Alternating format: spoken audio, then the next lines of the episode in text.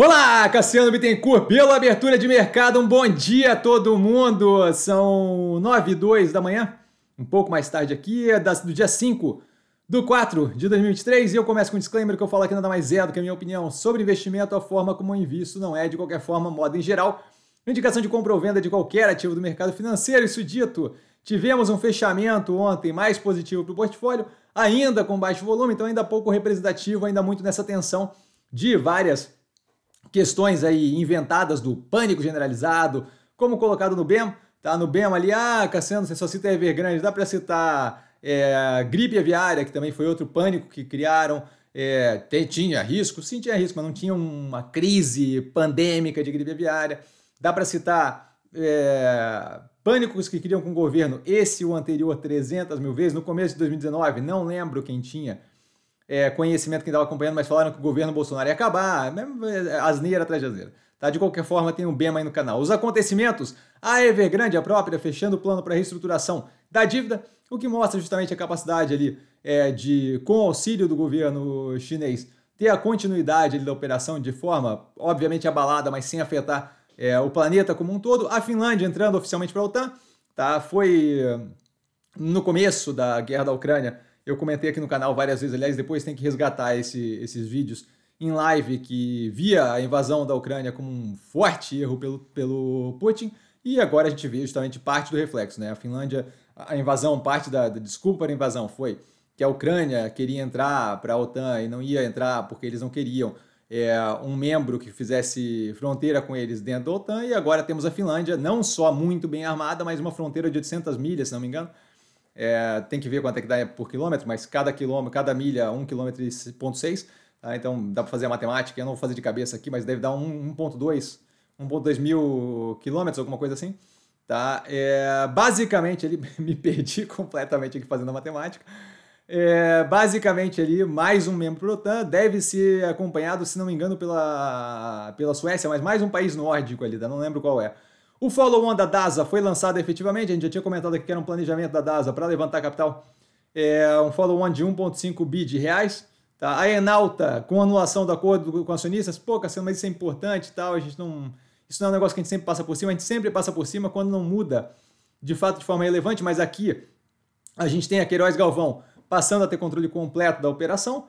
Tá? A Queiroz Galvão é uma das que estava envolvida com corrupção tempos atrás, não à toa mudaram a Enalta de nome, né? Antigamente era Queiroz, Galvão, Petróleo, não sei o que, QGPL, alguma coisa assim, tá? E agora a gente tem eles com controle completo, e isso associado a um movimento do de mais cunho governista de tentar isentar é, as operações ali de que tiveram envolvidas com multas e questões com relação à corrupção ali antiga, com relação à Petrobras e mensalão e por aí vai, de continuar, de fato, pagando e lidando com aquilo. Então a gente tem um movimento bem. parece, parece bem coincidente demais. Volto a reforçar, correlação e causalidade são coisas diferentes.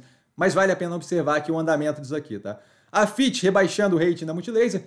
Isso aqui gerou um Reels no Instagram e um short aqui no, um shorts aqui no, no canal do YouTube, onde eu estou usando uma venda de gatinho que eu uso para dormir. Então, assim, no mínimo vocês vão dar risada vendo aquilo, mas eu não vejo como propriamente relevante essa parte aqui. É basicamente o reflexo que a gente tem de ter uma deterioração na estrutura de capital que foi comentada a fundo na análise leva justamente a gente a ter essa consequência de mudança no rate de crédito. Por quê? Porque a operação ficou um pouco mais arriscada e isso leva claramente à necessidade de alteração de rating de crédito. Nada para se ver aqui, nada que piore a situação da operação, tá mais do que esperado.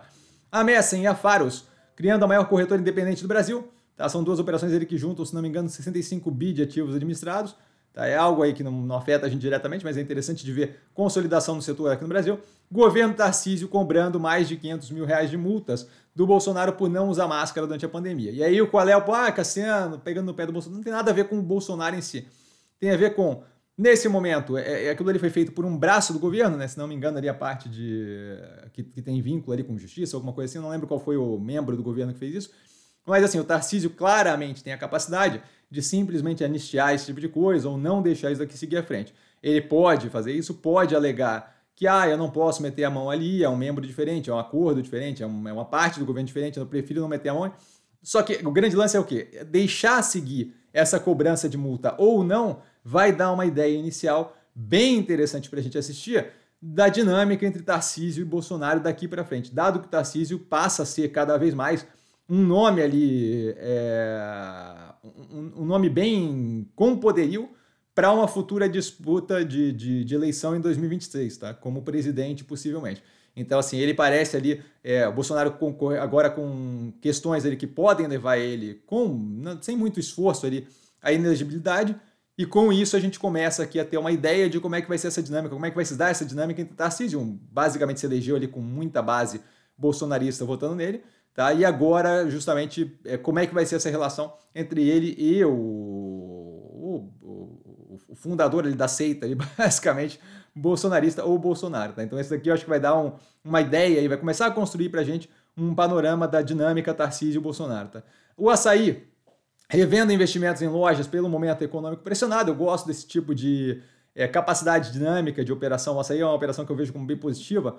Eu gosto dessa capacidade de, de ter dinamismo e poder reavaliar os planos num momento onde esteja um pouco mais apertado. Então, acho que é interessante esse tipo de movimento de segurar um pouco a abertura de lojas nesse momento mais pressionado para entender para onde vai a economia. Tá? O PPI da União Europeia, o preço ao produtor da União Europeia, que foi comentado ontem aqui, uma queda de 0,5%, caindo pelo quinto mês consecutivo, achei importante colocar o quinto mês consecutivo aqui, porque mostra um, para, um padrão, mostra uma consistência na queda contínua do preço ao produtor, que deve seguir pela cadeia, cada vez mais arrefecendo a inflação, que estava consideravelmente mais alta pelo conflito da Ucrânia na Europa, mas ainda assim algo positivo. Tá? Continuidade da disputa entre Lira e Pacheco, que a gente comentou é, no, no BEM, falando da, da, do arcabouço fiscal, tá atrasando a votação de MP, a MP que cria os ministérios do PT, então a gente ainda tem aí é, a continuidade dessa encrenca. Tá? PMI de serviços, o Purchase Manager Index da União Europeia, indo de 52 para 53,7 em março, lembrando, acima de 50 expansionista, tá? positivo, mas abaixo das expectativas do que o mercado tinha, em 55,6.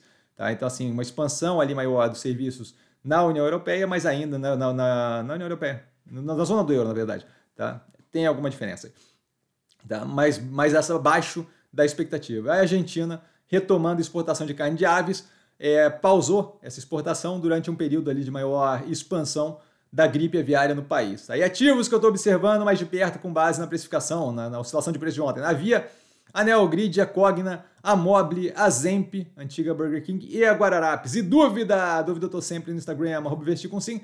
Só ir lá falar comigo, não trago a pessoa amada, mas estou sempre lá tirando dúvida. E vale lembrar que quem aprende a pensar bolsa opera com mero detalhe. Um grande beijo a todo mundo e até a gente vai vendo aí o que vai aparecendo é, de conteúdo, tá? Para falar, eu devo explorar mais BEM e por aí vai.